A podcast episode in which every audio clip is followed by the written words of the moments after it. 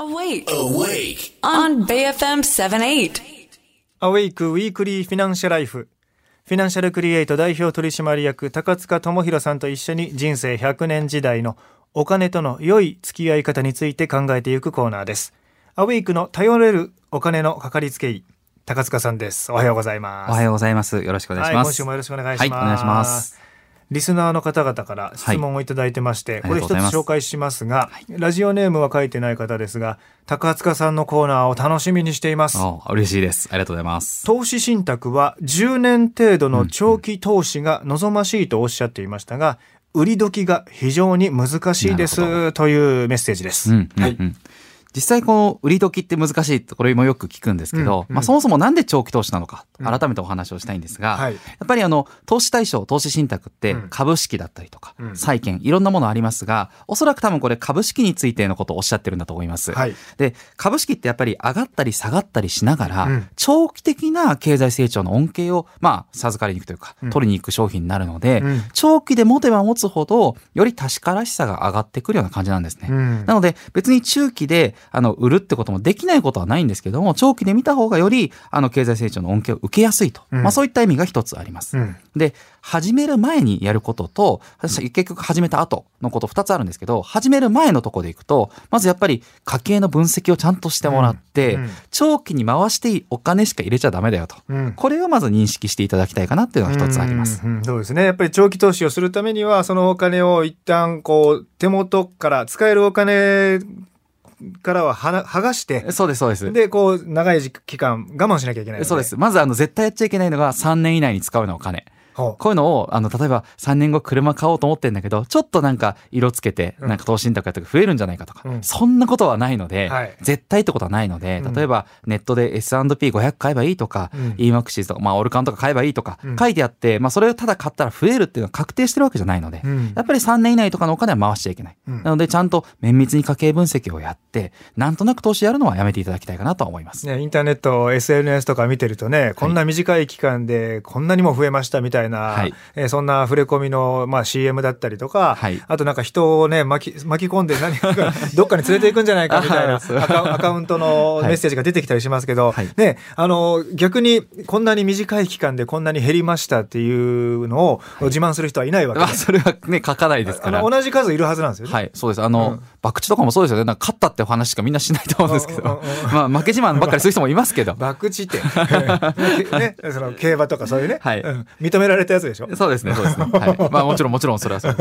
ャンブルとかそうですね。ギャンブルねはいはいまあ、似たとこある。で、もう一つが、うんあの、出口。うん要は、売り時ってとこの話を少ししたいと思うんですけど、うんうんやっぱり出口に関しては、これ皆さんですね、あの、一番いいタイミングで売りたいって思うと思うんですよ。うんでも、ここについては、一番いいタイミングで売るっていうのはやっぱり同じように難しくて、うんそれができるんだったら、だって低い時に買って高い時に売るって短期でもできちゃうはずなので、うんそれは難しいんですね。なので、投資の格言で頭と尻尾はくれてやれってあるんですけど、うん。その言葉をぜひ覚えていただいて、うん。頭と尻尾はもう上げちゃって、うん。中身の胴体をと食べれればいいよと。まうん。あ、ある程度のところで利益を確定させて、うん。あの、まあ、いいんだ、いいもんなんだというふうに思っていただくといいかなと。うん。それでも売りづらい方は、うん。まあ少しずつ売っていく。うん。こんな風にして、まあだんだんだんだん出口戦略をうまくやっていただくといいかなというふうに。ああそうかそうか。じゃああのねドルコスト平均法とかいろいろありますけど、そのお同じ金額ずつん時間をかけて、例えば毎週買うとか毎月買うとかっていうね、あの買い方によって、はい。その値段を安定させるっていうのはありますよね、自分が投資商品を買う値段を安定させると、はい。ででそれがまあ長い時間をかけて10年20年かけてはい。上がりましたという時に、はい。その売り始める時もはい。ちょっとずつ売っていくと、そうですね、やり方もありますね。うん。まあ、ドルコスト平均に似たような効果もありますし、うん。そもそもこう、やっぱりタイミング見ちゃう人多いと思うので、うん。今なのかな、もうちょっと上がる気がするんだよって時でも、まあ少し売っておいて、うんね、上がるかもしれないし、下がるかもしれないので、まあ少しずつ売ってって、はいだんだんだんだん取り崩して、これはありだと思います。ね、そうするとあ売るのが早かったなとか、いちょっと遅かったなっていうのがまあそうですね。平均的に防げるとそうですね。いうこと平準化はでるきるかと思います。ありますよはいね。なんで出口戦略すごく難しくて、うん皆さんこう投資って積み立てていくことばっかり考えてる方多いんですけど、うんあの結局まとまった資産になってくるので、うん最終的には例えば債券に移すようなメンテナンスも必要ですし、うんどうやって株式を手仕舞いしてしていくのか、うん。この辺も今後より皆さん考えなきゃいけないところなのかなと思います。まあ、どうしてもね増やすとか、はい。目標金額を決めたいとかはい。言ったりすると思うんですが、はい。目標金額って決められるもんなんですか、これやっぱり分析しないとわからなくて、うん。100を200にするぞとかじゃなくて、そう100が200になったらどういう効果があるのか、うん。ちゃんと考えて何年間かけてやるのか、考えてその中でリスクが一番低いもので、うんうんまあリターンが見込めるもの、こういったものを探していくのが必要になりますね。うん、今日は投資商品というのはねそのいつもおっしゃってくださってるそのリスクの上振れと下振れっはい。ていうのがどれぐらいあるかっていうのがちゃんと説明されているしそうですね。それを頭に入れた上で自分がどれぐらいリスクを取っていいのか、はいこのお金で、えーはいリスクを取るべきなのか、はいえー小さいリスクにするべきなのかそうですね。もうそれも分かった上でやんなきゃいけないですね。うんその通りですね。本当にで基本は家計の分析なんで、これは絶対忘れないようにやっていただきたいと。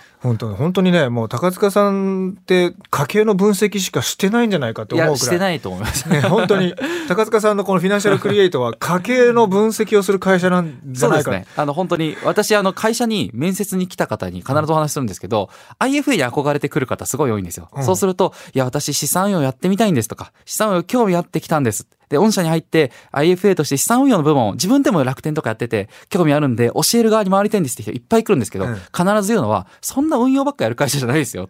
むしろ運用って不確かなものなんで、ちゃんと家計の分析、ファイナンシャルプランニングを極めて、うん。それを俯瞰した目線でお客様にアドバイスをし続けるのが僕らの仕事です。うん。それができますか？とか、そういうところに興味持てますかって話最初にするぐらいですね。そうですね、はい。だからどっちかというと高塚さんのところって資産を増やす会社じゃなくて、はい。資産を守る会社なんですね。そうです。あの、本当に人生100年時代で、うん。結局私よく言うんですけど、どんなに増えたって、うん。お金が、まあ、持てばいいじゃないかと。うん。逆に減って、減ってしまったとしても、100歳まで楽しくある程度のことやりながら、うん。あの、幸せに過ごせたらいいじゃないかと思うので、そこがゴールのはずなんで、はい。あくまで金融商品って解決策の一つでしかないので、うんうん。まあ、うまく付き合っていただくといいかな。なんかその人生を楽しく生きるってこの目的を見失わずに、うん金融商品に踊らされずにうんやっていただきたいかなと思います。だから間違った投資をしないことがもちろん大事なんですけど、はいその間違った投資の間違ったという基準も人によって全然違うからだからこそ人生の公開図、ロードマップを書くために家計を一生涯分分析してみる。うんこれを常に定期的にやり続けること。うんこれがすごく大事になってます。